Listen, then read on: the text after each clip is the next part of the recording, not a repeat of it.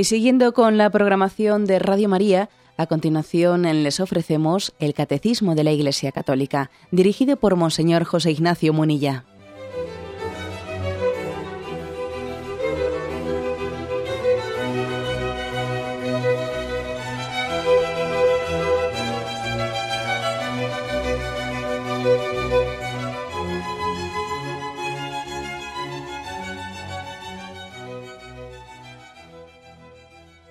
Cordial saludo a todos los oyentes de Radio María. Un día más, con la gracia del Señor, proseguimos el comentario del Catecismo de nuestra Madre la Iglesia. Y habíamos quedado en el punto 2304. Habíamos comentado los dos puntos anteriores dentro del apartado sobre la defensa de la paz. Estamos hablando en el, contexto del quinto mandamiento, que como veis no solamente prohíbe matar, sino que nos pide que seamos defensores de la paz. Dichosos los defensores de la paz. Nos dijo el Señor, bienaventurados en el sermón de la montaña. Es bueno que tengamos en cuenta, lo hemos dicho en alguna ocasión, pero bueno, eh, de vez en cuando insistimos en ello, que detrás de todas las prohibiciones de los mandamientos hay afirmaciones. A veces se suele hacer caricaturas de la moral católica diciendo que la moral católica se dedica a prohibir, a prohibir, ¿no? que la mayoría de los diez mandamientos están formulados en negativo. No matarás, no cometerás actos impuros, no robarás, no mentirás. ¿eh? Pero yo creo que es hacer una caricatura de las cosas. La, eh, la ley de Dios no es una negación, es una afirmación. Y el quinto mandamiento, pues es el, un caso bien concreto. Eh, detrás de esa prohibición del no matarás, hay una afirmación muy clara ¿no? del amor, el amor a la vida, el amor a la paz, ser defensores de la paz, ¿no? ser custodios, eh, custodios de la paz, apóstoles de la paz. Con lo cual, digámoslo así de claro, ¿no? Pues los mandamientos son afirmaciones, afirmaciones de valores, ¿no? Y dice uno, bueno, ¿y por qué los han formulado en negativo? ¿Por qué prohibiciones? Pues mire usted, pues yo creo que, pues muy sencillo, ¿no? Pues para que los valores que afirmamos no sean, como a veces ocurre, ¿no? frases bonitas, brindis que hacemos al sol, formulación de principios muy hermosos, ¿no? Solidaridad, fraternidad, no sé qué, sí, pero luego, eh, luego son frases huecas que mm, se, uno pincha ¿eh? con un alfiler y dentro no hay nada. ¿no? Precisamente para que los valores que defendemos no sean valores etéreos, difusos, ¿eh? sino para que sostengan, ¿no? una, preserven una realidad, no la custodien, también es bueno formularlo en negativo. Porque si yo, eh, desde ese compromiso de ser apóstol de la paz, eh, de, ser auténtico amante de la vida, si, lo formulo de una manera en la que preservo esa paz, eh, defiendo esa vida, custodio esa vida y digo, no matarás, defenderás al débil, al inocente, etc., bueno, también la formulación en negativo preserva el positivo. La formulación en negativo, en el fondo, es un garantizar que ese amo la paz, amo la vida, no sea solo una palabra bonita, sino sea de verdad, ¿eh? de verdad. Luego no nos acomplejemos en absoluto por esas, ¿eh? esas visiones que se hacen de que, claro, la moral católica, eh, pues es que es una, una formulación siempre en negativo, siempre cortando las alas de la libertad humana. no, no, no, no nos manipulemos mutuamente con el lenguaje, porque es evidente que detrás de los mandamientos de la ley de Dios hay afirmaciones, ¿no? El no matarás es ama la vida, la vida es un don de Dios, ama la paz, la paz es un don del Espíritu Santo y no nos importa concretarlo. No, es que no nos importe, es que nos conviene concretar esto diciendo respeta al débil, no le mates, respeta la vida, etcétera, ¿no? Bueno, pues desde, este, eh, desde esta consideración de partida nos introducimos en el punto 2304. Lo leo primero entero y luego lo vamos desgranando. El respeto y el desarrollo de la vida humana exigen la paz. La paz no, solo, no es solo ausencia de guerra y no se limita a asegurar el equilibrio de fuerzas adversas. La paz no puede alcanzarse en la tierra sin la salvaguardia de los bienes de las personas, la libre comunicación entre los seres humanos, el respeto de la dignidad de las personas y de los pueblos, la práctica asidua de la fraternidad. Es, la paz dice, ¿no? Es la tranquilidad del orden, es obra de la justicia y efecto de la caridad. Bueno, pues eh, esta especie de panegírico eh, que hace aquí sobre la paz comienza con una afirmación muy clara, ¿no? El respeto y el desarrollo de la vida humana exigen la paz. Hay que, hay que hablar claramente, en este punto se nos, se nos refiere, como en otras ocasiones, a un punto anterior, al 1909, que ahora vamos a, eh, vamos a examinar, pero decir que aquí lo que está hablando es el desarrollo, eh, el respeto, el desarrollo de la vida humana exige la paz. Esto me, me recuerda algunas de las afirmaciones hechas por el Santo Padre en esa, en esa carta con motivo de la Jornada Mundial de la Paz que se celebra el día 1 de enero, eh, pues tradicionalmente, ¿no? Y el Papa nos suele, suele brindar un documento muy bien pensado, muy bien estructurado sobre cuáles son las amenazas principales ¿no? a la paz que, que desde su atalaya, desde esa atalaya que tiene el Santo Padre, una atalaya que yo creo que es privilegiada para poder conocer el mundo desde dentro, ¿no? desde el corazón del mundo, ¿no? Siempre nos ofrece algunas consideraciones.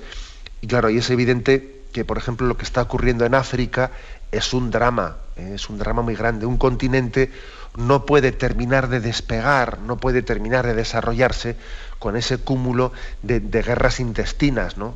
Ahora mismo están teniendo lugar según estamos hablando en este programa, una cantidad de guerras civiles y de, otro tipo de guerras tribales pues en, África, que eso, eso mm, destroza cualquier desarrollo de un pueblo. ¿no?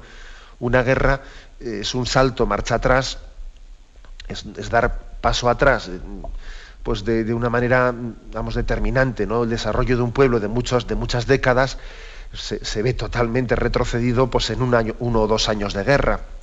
Y no únicamente eso, sino que lo, que siembra una guerra, ¿no? Y especialmente una guerra civil, lo que siembra de, yo diría, de desesperanza, ¿no? Diciendo, bueno, pues si, nos ha costado tanto tiempo, pues un determinado desarrollo, y si hemos sido capaces de tirarlo por la borda, por la ventana, en, nada, en el espacio de seis meses, ahora vamos a volver a empezar otra vez. Y, y, genera desconfianza, genera desesperanza, genera una especie de sensación de que no merece la pena, ¿no? luchar por, por, el desarrollo de los pueblos, porque total, mira, en un abrir y cerrar de ojos acabamos con todo, ¿no?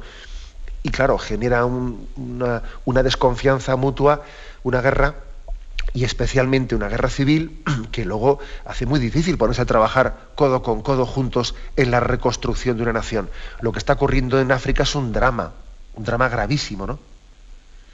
Y, y Occidente, pues la verdad es que tiene, tiene una responsabilidad grande porque hay que decir bueno, pues que la colonización y descolonización de África pues, tuvo lugar de una manera pues muy practicista, ¿no? tanto en, el primer proceso como el segundo, ¿no? en la colonización, muy es una especie de, utilización pragmática de los pueblos, porque nos vienen bien sus eh, expandirnos y, y tener lugares de desarrollo y materia prima barata, y luego cuando lo vemos complicado y cuando vemos que allí hay que pringarse y, supone comprometerse, etcétera, pues el poder acompañar a ese pueblo a su desarrollo, pues mira, y esto comienza a ser conflictivo, etcétera, pues nos vamos de allí y allí les dejamos con, sus líos internos, ¿no? O sea, hay que decir que también tenemos que sentir corresponsabilidad hacia lo que ocurre en África y otras partes del mundo, ¿no? No quiero hablar únicamente de África, pero la afirmación de partida de este punto es Claro que el desarrollo de los pueblos exige la paz. Eh, sin la paz y sin, unas, sin un tipo de relaciones eh, pues estables, la verdad es que cualquier desarrollo humano está minado, tiene sus pies de barro. ¿eh? Tiene sus pies de barro. Otra pequeña reflexión que también se me ocurre hacer al orden de esto, ¿no? En que claro, nosotros, aunque estemos muy secularizados, aunque el occidente actual en gran medida haya dado, o esté dando, dando la espalda a Jesucristo, pero mm, sí que es verdad que mm, gran parte de nuestra cultura, gran parte de los logros que hemos ido adquiriendo, están basados en gran parte en los valores cristianos, que en la medida en que nuestra sociedad se ha abierto a ellos. Entonces, por ejemplo, nuestras, nuestras culturas eh, las culturas europeas bárbaras, que fueron cristianizadas, eran mucho más violentas que en la actualidad. ¿eh?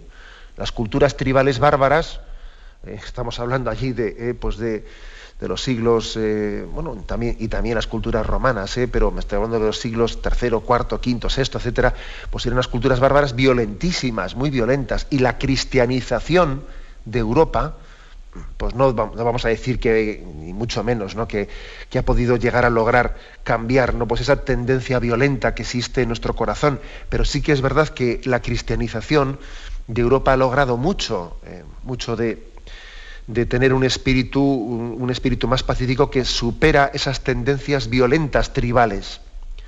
Bueno, allí donde todavía el cristianismo no ha penetrado y no ha impregnado y no ha empapado las culturas, se nota, se nota mucho, claro que se nota. Esa es otra lectura que hay que hacer también de los, de los acontecimientos. ¿no? En Europa eh, estamos dando la espalda a Jesucristo y al mismo tiempo lo mejor de Europa es gracias a Jesucristo. Entonces yo lo veo muy claro. Queremos secularizarnos y olvidarnos de Jesucristo y sin embargo lo mejor de nuestra cultura actual es gracias a Él. Y sin embargo, y sin embargo otros pueblos africanos que se abren a Jesucristo y, que no tienen esas reticencias de, secularización, sin embargo, de lo que carecen es de, ese efecto, claro, porque ellos no han conocido a lo largo de los siglos a Jesucristo, arrastran la rémora de unas culturas eh, violentas, tribales, en las que por no haber sido cristianizadas desde hace siglos, pues tienen unos, eh, unos gérmenes de violencia muy superiores a las culturas occidentales. Es paradójico, ¿verdad? Nosotros damos la espalda a Jesucristo en la actualidad y sin embargo lo mejor de, Europa es gracias a Jesucristo. Y en África, que en el momento actual se abren a, se abren a Jesucristo, sin embargo, pues todas esas luchas intestinas y guerras tribales, etcétera, ¿no? y odios, eh, pues bueno, pues son fruto de no haberse abierto ¿no? y de no haber conocido a Jesucristo desde hace siglos. ¿no? Lo que quiere decir que posiblemente dentro de, X siglos o tiempo, posiblemente haya más paz en la cultura africana que en la europea, en la que ahora por cerrarnos a Jesucristo posiblemente estamos incubando un montón de gérmenes que dentro de X tiempo puedan, pues puedan de nuevo ser motivo de, guerras y de luchas entre nosotros. Bueno, me permito hacer esta, este comentario de partida la afirmación. ¿eh? La afirmación es el respeto y el desarrollo de la vida humana exigen la paz. ¿eh? Tenemos que pedir este don. También la paz es un don, aparte de ser una, una tarea. Las dos cosas. Es don y es tarea. Y así siempre la hemos entendido los cristianos. Eh, pongámonos manos a la obra. La paz es una tarea que reclama colaboración, reclama un cuidado constante de sí mismo, una vigilancia por parte de la autoridad legítima y también es un don. Y especialmente los cristianos lo entendemos, ¿no? Y pedimos el don de, Jesucristo, el don del Espíritu Santo como el don de la paz. Es algo que mendigamos porque sabemos que, aunque tenemos que luchar por ello, eh, supera eh, la capacidad humana, porque tenemos en nosotros un germen larvado fruto del pecado original de violencia, que, que tiene que ser también fruto de la gracia, el que sea también vencido. ¿no? Por lo tanto, eh, conjuguemos las dos cosas. Es, fruto del esfuerzo del hombre, pero es don, don de la gracia de Dios. Tenemos un momento de reflexión y continuamos enseguida.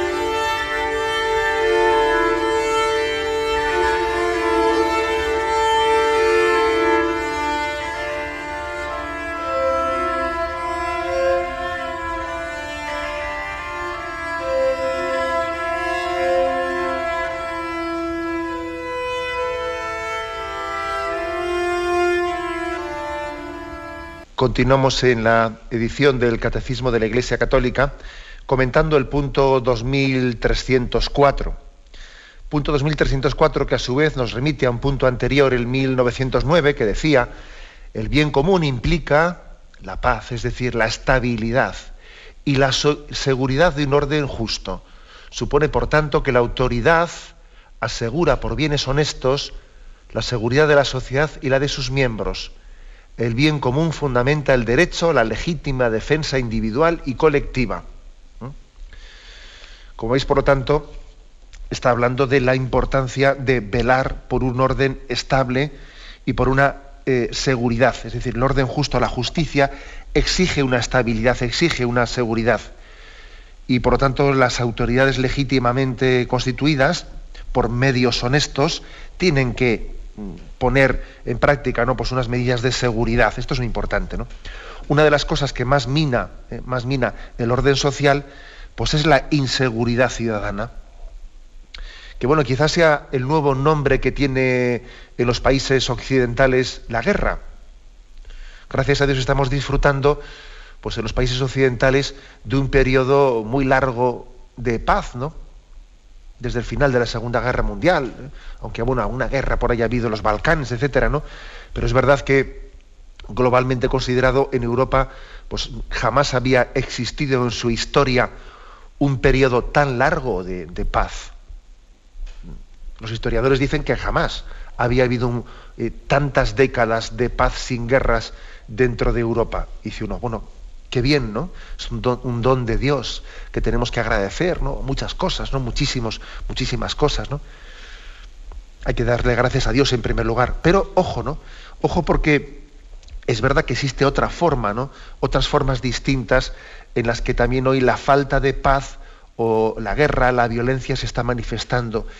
Y unas muy claras son las, la inseguridad ciudadana, que es una forma de agresividad muy fuerte eh, física y moral también, agresividad física y moral que está teniendo lugar en el seno de la sociedad, alcanzando pues eh, límites que, jamás se, habían observado, ¿no? Pues resulta que hay mundos sórdidos, mundos sórdidos que, bueno, pues que uno teóricamente ni, conoce, pero luego va viendo que están muy presentes y mucho más cerca de nosotros de, los que, de lo que imaginábamos, unos mundos sórdidos que van sembrando pues unos, unas semillas de violencia muy grandes. ¿no? nos enteramos que en las discotecas, los fines de semana, pues hay un, riesgo de recibir unas palizas, aquí te espero, y un joven puede morir en cualquier esquina, y que existe una cantidad de violaciones, etcétera, y que existe una violencia doméstica, pues como nunca hasta ahora había ocurrido, con unos índices de, de muerte pues, pues terroríficos, que el propio hogar el propio hogar puede ser, un, puede ser el sitio en el que esté ocurriendo la guerra, que la guerra a veces no únicamente hay que verla eh, en un reportaje de televisión, ¿no? de informe semanal, que la guerra a veces puede llegar a estar pues, con unos grados muy intensos en la propia familia, o lo que son el tráfico de drogas, o sea, unos niveles de inseguridad ciudadana muy grandes, ¿no? A nivel de robos, a nivel de tal, y además esto, esto está generando está generando en nuestra sociedad occidental, en esta sociedad en la que nos enorgullecemos de decir que llevamos mucho tiempo sin guerras, pero al mismo tiempo vemos que hay una inseguridad ciudadana que genera desconfianza entre nosotros y un tipo de vida muy desconectada. ¿eh? O sea, nunca habíamos tenido una forma de vida tan desconectada entre nosotros. ante un medio hostil, cada uno se cierra en su propia vida, casi ni conoce a sus vecinos, casi ni les conoce, nos ven en el ascensor y le preguntan, oye, ¿ha venido aquí a vivir alguien nuevo? Pues no estoy muy seguro. El otro día había una señora, pero no sé quién era, ¿no? O sea, hemos creado una especie de desconfianza mutua. En cada uno se gana la vida. La sociedad es un sitio en el que se gana la vida uno. Y luego regresa a su guarida, a su guarida, a su casa, ¿no? Pero la sociedad no es un lugar en el que convivimos, no, sino nos ganamos la vida allí y luego regresamos a nuestra guarida y allí nos aislamos y prácticamente parece que dimitimos, dimitimos de la vida social, dimitimos de la vida pública. Y si podemos, tenemos una segunda vivienda, ¿no? Para que el fin de semana salgamos fuera de la polis, salimos, salimos fuera de la ciudad y allí vamos a nuestra vivienda donde nos aislamos y vivimos. bueno, ¿Estoy exagerando un poco? Pues tal vez sí, ¿no? Estoy exagerando un poco, pero yo creo que no demasiado. No demasiado. Es decir, que existe, por lo tanto, un riesgo muy grande de que eh, la falta de paz de nuestros días, la guerra de nuestros días, en nuestro mundo occidental me refiero, ¿no? tenga nuevas formas que se llaman inseguridad ciudadana, ¿no? de las que se generan desconfianza y, y aislamiento, aislamiento muy grande, ¿no? y falta de vida social en nosotros. Luego, aquí hay una tarea muy importante, ¿no? Una tarea muy importante que es la que, la que aquí se remite, es decir, las autoridades tienen la obligación de, por medios honestos, de tomarse en serio la seguridad de la sociedad y, de sus miembros, ¿no? Y de luchar contra la seguridad ciudadana. Y, y bueno, y por lo tanto, yo creo que la legítima defensa, a que aquí se hace referencia, es importantísima, que no podemos confundir el ser apóstoles de la paz con un pacifismo eh, pues que no es que es desencarnado unos ideales pacifistas que renuncian a la legítima defensa que incluso no defienden ni dignifican a las fuerzas de seguridad y que no que, eso no es un auténtico cristianismo no el cristianismo es aquel que, que, aspira a la plena paz, pero sabiendo que la legítima defensa es un instrumento, es un medio para llegar a la paz plena. ¿Eh? y la seguridad ciudadana es muy importante, ¿no? Y el quehacer de, los, de las fuerzas de seguridad, de las fuerzas policiales, en, esa, en ese estrecho contacto con la ciudadanía es, algo importantísimo, ¿no? Tan malo sería, fijaros, tener un comportamiento violento que pretende justificar que, que perseguir un, un motivo bueno lo justifica todo y el fin justifica los medios, tan malo sería eso como ser pusilánime y, no coger el toro por los cuernos y no darse cuenta que se están generando problemas. Por ejemplo, se están generando problemas en las escuelas, ¿no? donde muchos alumnos sufren pues, acoso de sus compañeros. Y hay un grado de violencia en la escuela durísima, muy dura, muy dura, ¿no? Y más de un niño diría, diría oye, que yo pocas guerras necesito por ahí fuera, con la que tengo aquí en clase, que me están todo el día mortificando, ya tengo bastante. Eso hay que tomárselo en serio. Luego tampoco no seamos irenistas falsamente pacifistas, ¿no? Es decir, cojamos el toro por los, cuernos, no seamos pusilánimes, hay que tomarse en serio la paz en las aulas y hay que tomarse en serio la paz en los hogares. por lo tanto, eh, sí, eh, sí somos pacíficos, ¿no? Pero eh, no a costa de no ver los problemas. ¿eh? Claro, como no suenan cañonazos, a diferencia de Gaza, que allí suenan cañonazos, pero como entre nosotros pues no, no hay ráfagas de metralleta, sí, ojo, no hay ráfagas de metralleta, pero hay una violencia eh, oculta, sórdida, que, está minando en gran parte, ¿no? Pues, y, y, desequilibrando a muchas personas, ¿no? Y lo que es la violencia también psíquica, ¿no? Y las manipulaciones a muchas personas. Esto nos, obliga a estar vigilantes, a estar en vela, a estar en vela y, no autoengañarnos, ¿eh? pensando que como no hay guerra, no, no, un momento. En las raíces de la violencia están, ¿eh? están presentes, ¿no? Están presentes entre nosotros bastante más cercanas de lo que, de lo que suponemos. Bien, continuamos leyendo este punto, que lo hemos dejado en la primera frase, el 2304, ¿no? Y dice, la paz no solo es ausencia de guerra y no se limita a asegurar el equilibrio de fuerzas adversas. La paz no puede alcanzarse en la tierra sin la salvaguardia de los bienes de las personas, la libre comunicación entre los seres humanos, el respeto de la dignidad de las personas, de los pueblos, la práctica ha sido de la fraternidad. Me quedo únicamente en la primera parte. ¿eh? La paz no solo es ausencia de guerra y no se limita a asegurar el equilibrio de fuerzas adversas. Bueno, sabéis que existe el famoso refrán ese, un refrán que, bueno, creo que si no me equivoco parte del siglo IV, ¿no?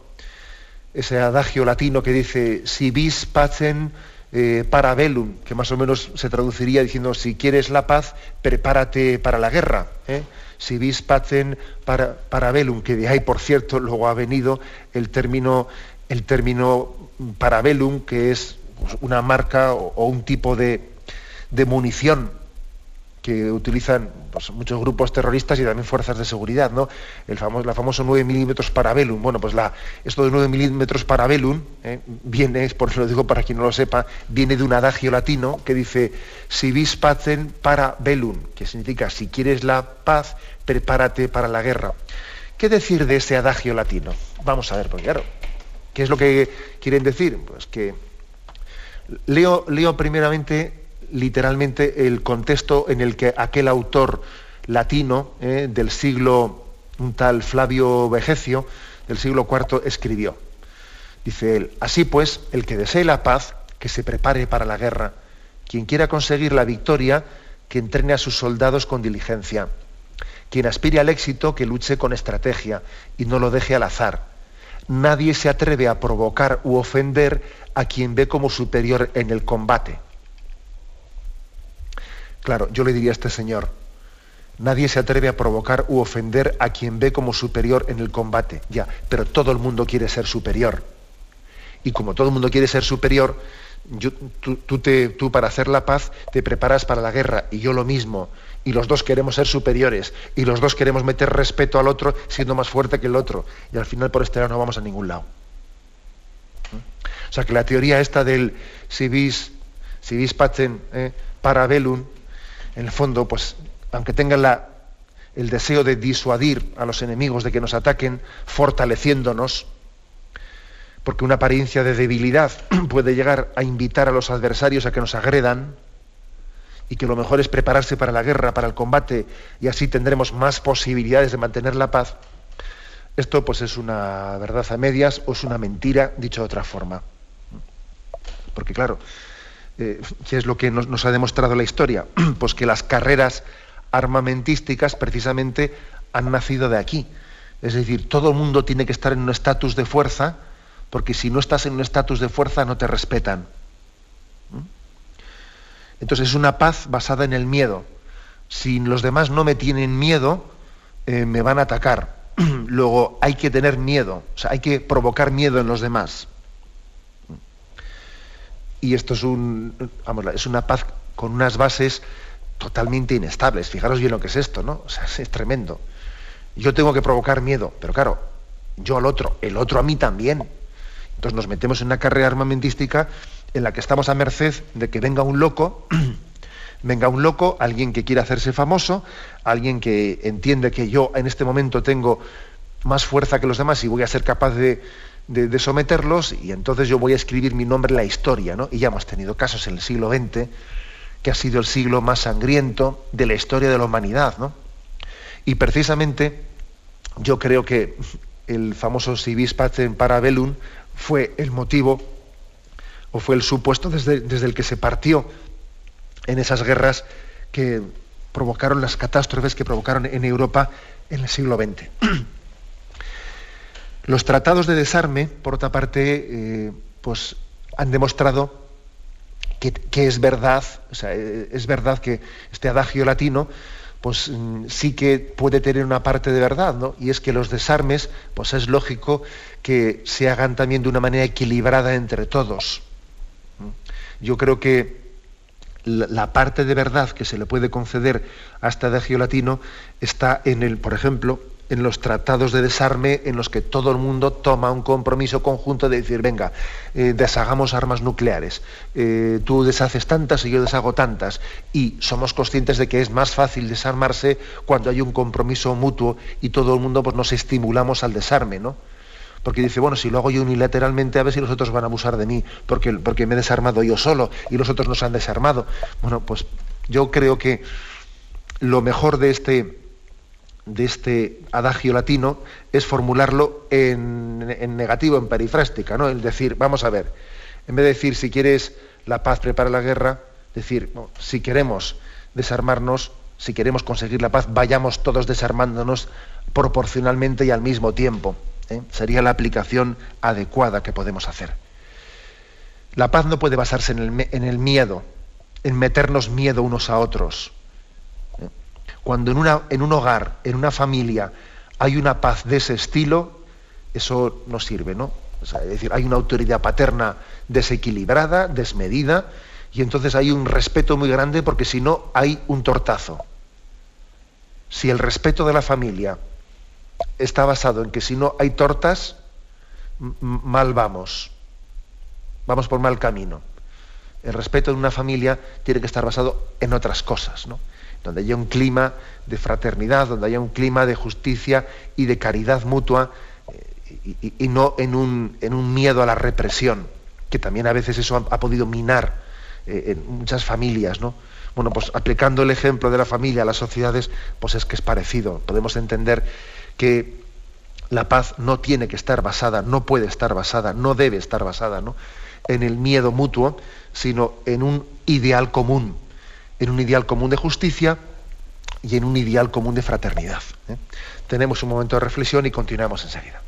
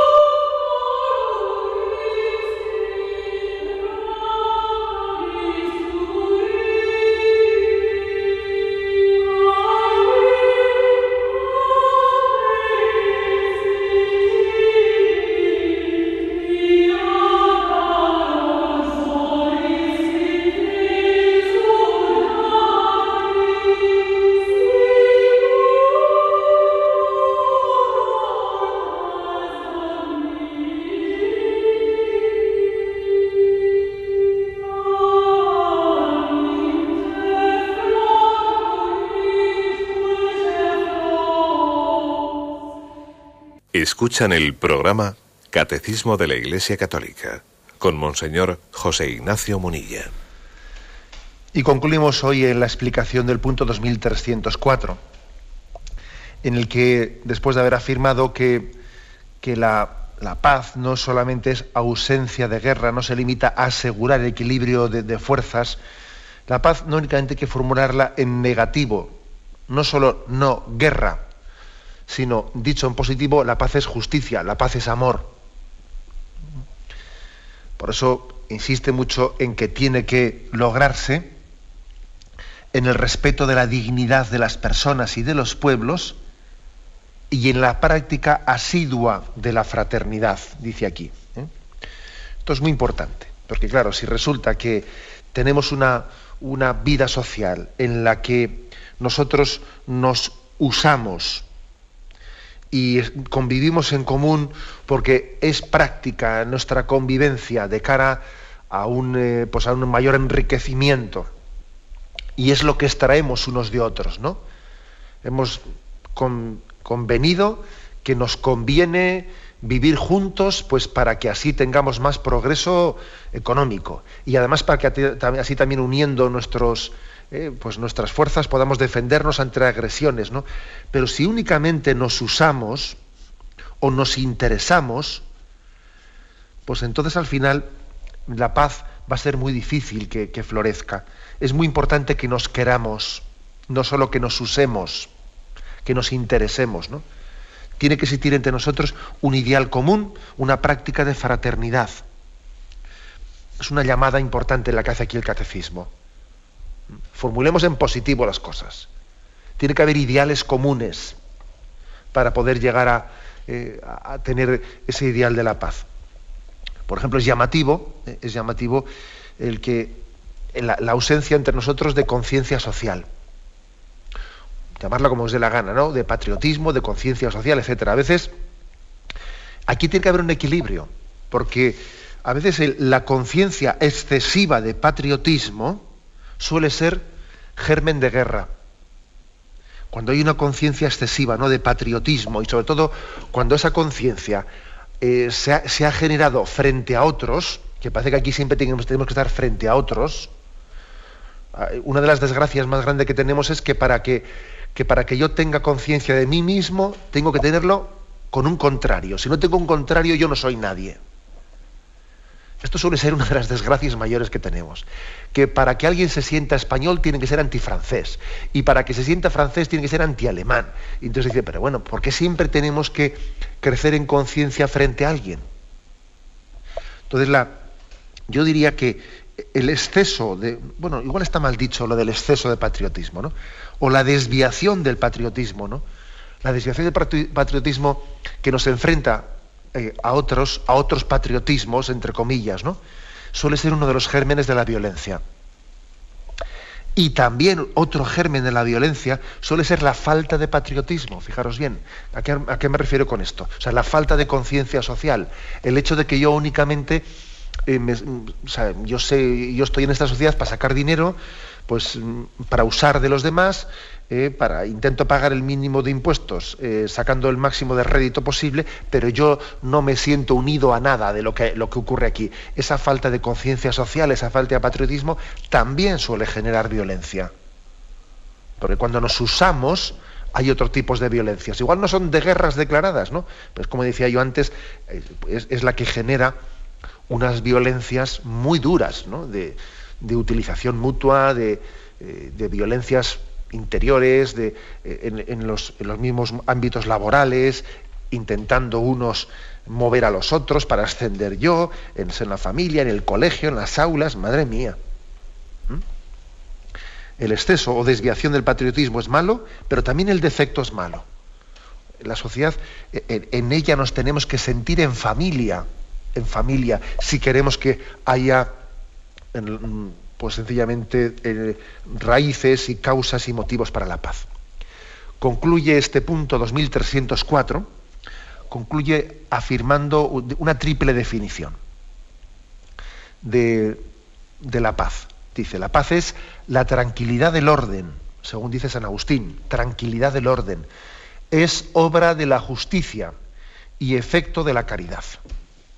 Bueno, pues esta, triple definición, tranquilidad del orden, obra de la justicia, Isaías 32, y efecto de la caridad, ¿eh? aquí habla del Concilio Vaticano II.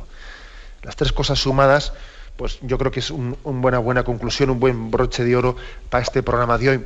Leemos Isaías 32, versículo 17, lo leo con algún versículo anterior y posterior para ver el contexto, y dice, al fin será derramado desde arriba sobre, nosotros el Espíritu. Se hará la estepa un vergel y el vergel será considerado como selva. Reposará en la estepa la equidad y la justicia morará en el vergel. El producto de la justicia será la paz, el fruto de la equidad una seguridad perpetua y habitará mi pueblo en albergue de paz, en moradas seguras y en posadas tranquilas. La selva será abatida y la ciudad hundida. Dichosos vosotros, que sembraréis cabe todas las corrientes y dejaréis sueltos el buey y el asno.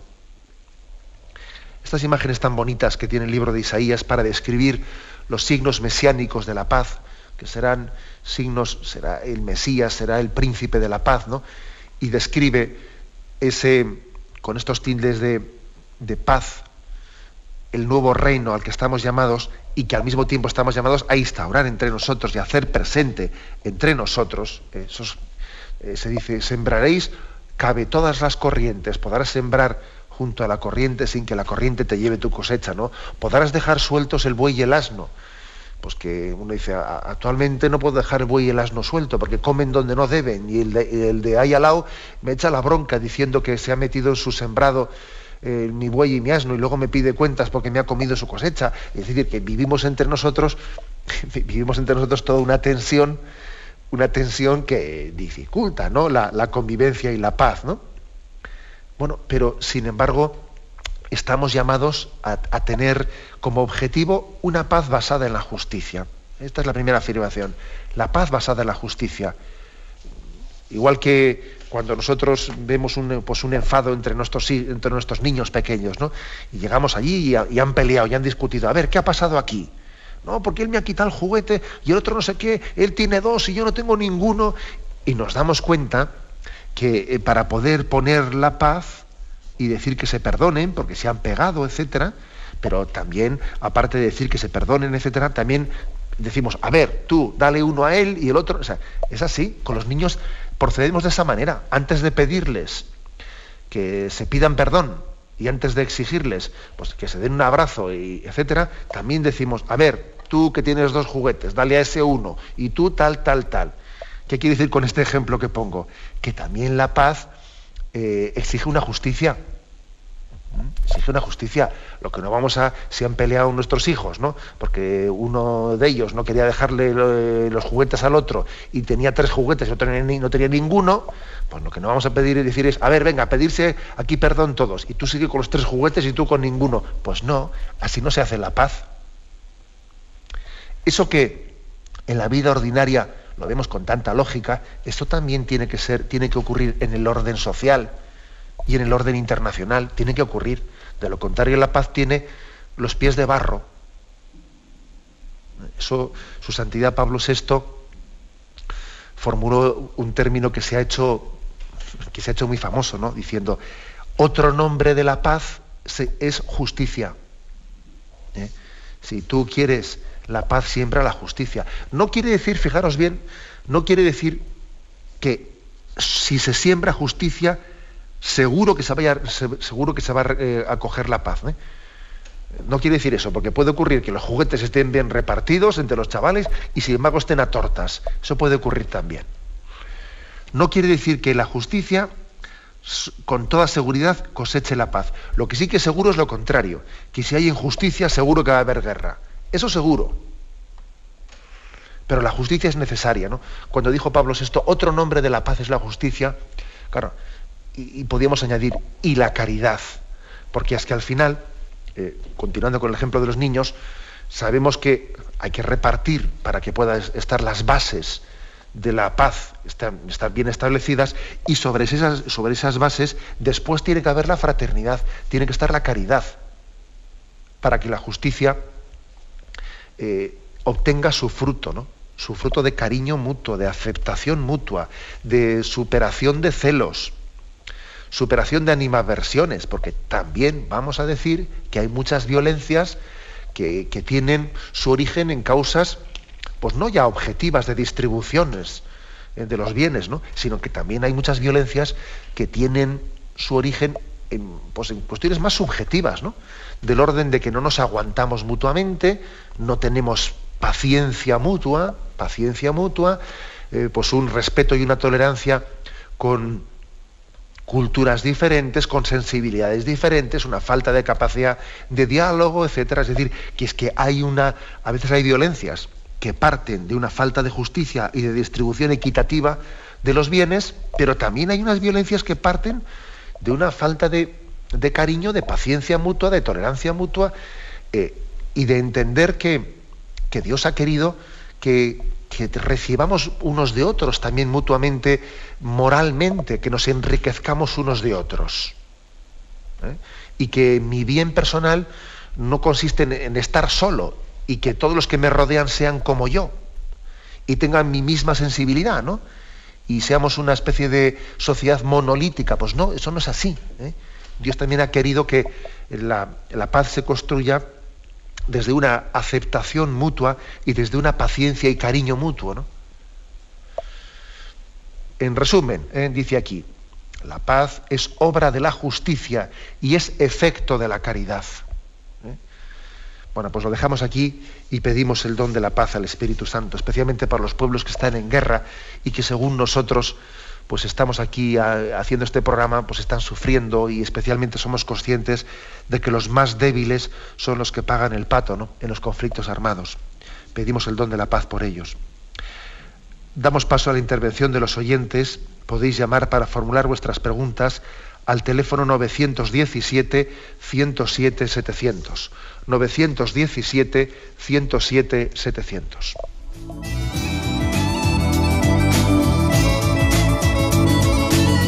¿Le gustaría tener sus programas favoritos de Radio María en CD o DVD? Ahora es posible.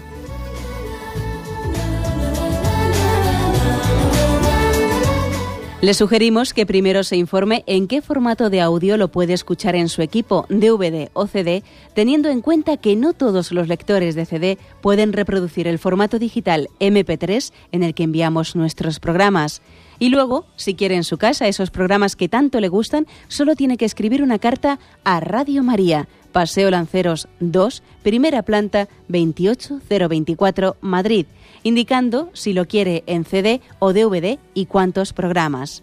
También le rogamos que escriba su nombre, dirección y no se olvide de facilitarnos un teléfono de contacto para cualquier duda que nos surja.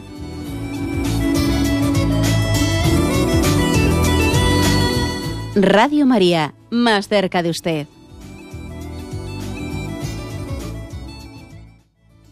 Escuchan el programa Catecismo de la Iglesia Católica con Monseñor José Ignacio Munilla.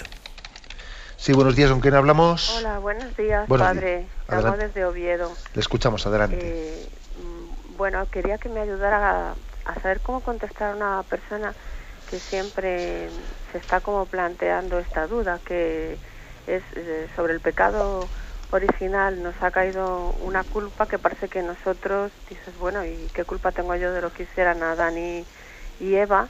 y a raíz de eso eh, vivimos en una ceguera espiritual que nos impide eh, ver, ver las cosas como quisiera Dios que las viéramos. Y luego, pues esta persona me dice, entonces, ¿cómo se conjuga eso con la misericordia y la justicia de, Dios? No sé si me he explicado bien, Padre. Gracias. Yo comprendo que nuestra cultura actual, que es muy individualista, y que tenemos muy poca conciencia de unidad entre el género humano, me parece que, yo soy totalmente independiente ¿no? de lo que ocurra con los demás, en este individualismo nos cuesta entender cómo también hay una, eh, una especie de destino común entre todos nosotros. ¿eh? Destino común. Eh, la verdad es que hay que superar ese individualismo para entender de que también nosotros somos deudores, ¿no? de esa unidad de género que existe entre nosotros. Gracias también a esa unidad de género que existe entre, entre nosotros, no únicamente hemos heredado lo malo, también hemos recibido lo bueno. Por ejemplo, ¿no? Jesucristo al asumir la naturaleza humana nos redime a todos. Si por un hombre entró el pecado en toda la humanidad, por otro hombre entró la gracia en toda la humanidad. ¿eh? Luego, digamos que en nuestra unidad de la naturaleza humana, esa especie de común destino, no, solamente nos ha revertido lo malo, también lo bueno. ¿eh? Tengamos esto en cuenta. Luego, además, pues esa persona con la que usted habla, al expresarse de esa manera, parece que él se siente únicamente víctima del pecado original. Oiga, víctima y cómplice. Porque no es verdad eso de que nosotros el pecado original nosotros éramos unos, somos unos santitos, no hemos roto un plato y el pecado original, no, nosotros somos cómplices de ese pecado original. Y la verdad es que nadie tiene el pecado original a solas, sino que le añade sus pecados personales. Con lo cual el estado de pecado original está ligado a nuestros pecados personales. ¿Eh? Yo creo que sería la, respuesta que daría, que daría. Yo creo que, que, que decir que Dios no es justo es olvidarse de que precisamente la justicia de, Dios, la santidad en Jesucristo, Él, Él comprometiéndose con nosotros, con, el género humano, nos ha dado la, justicia a todos nosotros. Él es la fuente de la justicia, la fuente de la santidad de todo el género humano. Creo que sería así la respuesta principal que le daría a ese conocido suyo. Adelante, damos paso a un siguiente oyente. Buenos días. Eh, hola, buenos días. Buenos días, sí, le escuchamos. Eh, bien, eh, ayer oyendo algún otro programa de Radio María y, aparte escuchándole hoy a usted, me sugirió ir a ver en el diccionario, no tengo muchos conocimientos sobre la religión católica, la verdad, y, sobre el anticristo. Y en el diccionario me venía que en el Apocalipsis de San Juan se dice que a la llegada del anticristo Satanás será soltado de prisión y con él Gog y Magog, que son personajes que aparecen en las profecías de Ezequiel representando a la gentilidad. No sé si, bueno, es no es un diccionario religioso, sino es un diccionario, una enciclopedia de otras características. Eh, no sé si esto eh, se corresponde para empezar con lo que dice eh, la doctrina católica sobre este tema.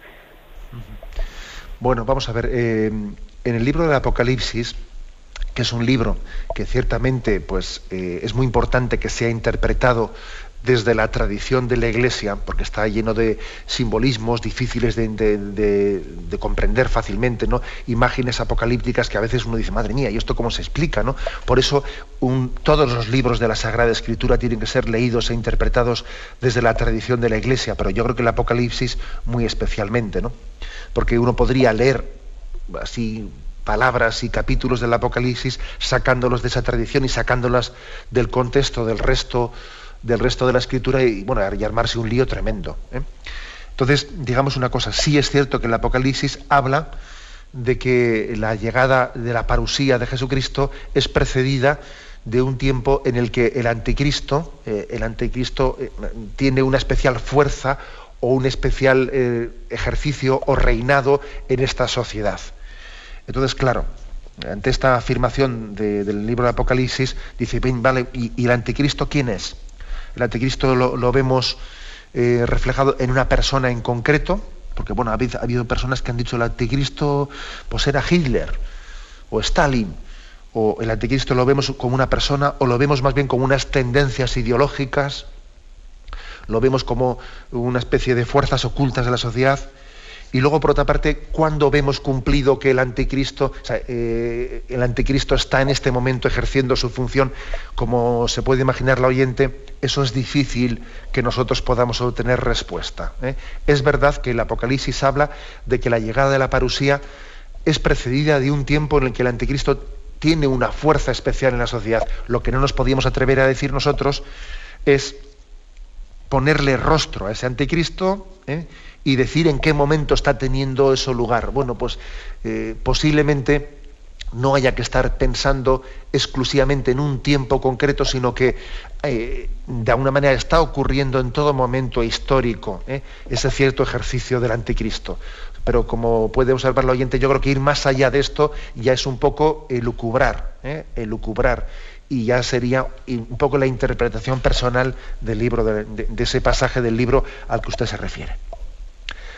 Damos paso a una siguiente llamada. Buenos días. Buenos días. Buenos días, sí, le escuchamos. Mira, ayer nos habló usted de Proyecto Raquel, que tiene en Palencia. Le doy la enhorabuena a, a la diócesis de Palencia y a su obispo. Aunque no le gusta, tendrá que, tendrá que oírlo de vez en cuando.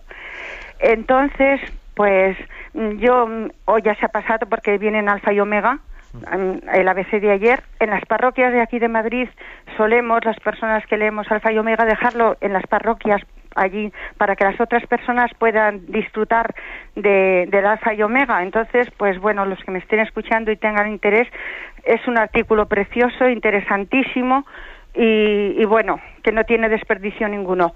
Mm, mi oración al equipo y a todos los que lo llevan. Pero yo me voy a la otra parte hasta antes de llegar ahí a apoyar a estas mujeres, que es extraordinario, mm, no sé si es un sueño, una cosa que no puede ser, ¿Por qué no hay algún católico político que escuche a Radio María, que lleve a nuestra querida Iglesia, a nuestros obispos, que lo hacen muy bien, a hablar en el Senado, el Congreso, que expongan la doctrina de nuestra Iglesia de lo que es contra el aborto y la eutanasia, antes de que aprueben esto, porque esta ministra de, de, la igualdad, ¿qué igualdad? El hombre y la mujer serán siempre distintos, pero antes de que llegue a aprobar eso tan terrible, no habrá un medio que vaya a nuestros obispos, nuestros sacerdotes a hablar ahí, que les digan las verdades de nuestra iglesia, que son preciosas, porque por las mañanas lo oímos aquí, tan clarísimo que a cualquiera le convence. Que, bueno, y nada más, ya termino. gracias por su intervención. Bueno, ha dicho usted muchas cosas. Bueno, la verdad es que entre todas las cosas que ha dicho, remarco un poco, pues bueno, pues el hecho de que sí es cierto que en el último, que en, en Alfa y Omega, que se publicó ayer, eh, ayer jueves, eh, tenéis, quien quiere leerlo un poco, una exposición de lo que se llama Proyecto Raquel, eh, que el Proyecto Raquel es una asistencia de acompañamiento y de ayuda a la redención y al perdón y a la regeneración de las mujeres que en un momento determinado de su vida abortaron y ahora necesitan ayuda para redimirse de ese pecado ¿no? y para sanar las heridas que eso les generó.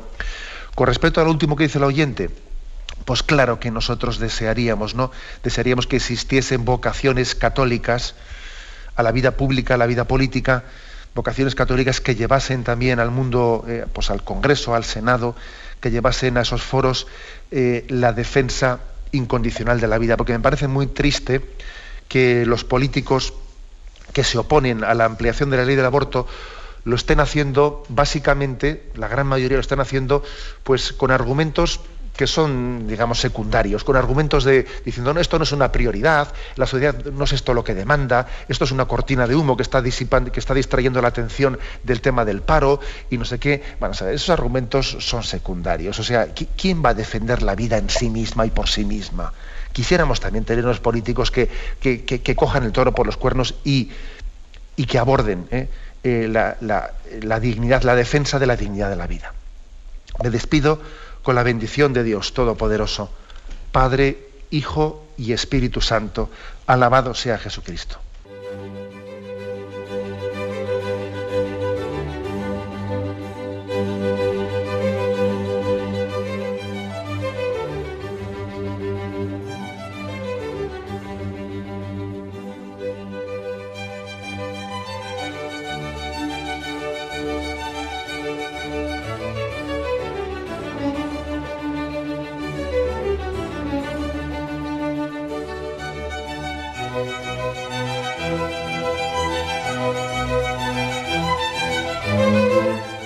Han podido escuchar en Radio María el Catecismo de la Iglesia Católica, dirigido por Monseñor José Ignacio Munilla.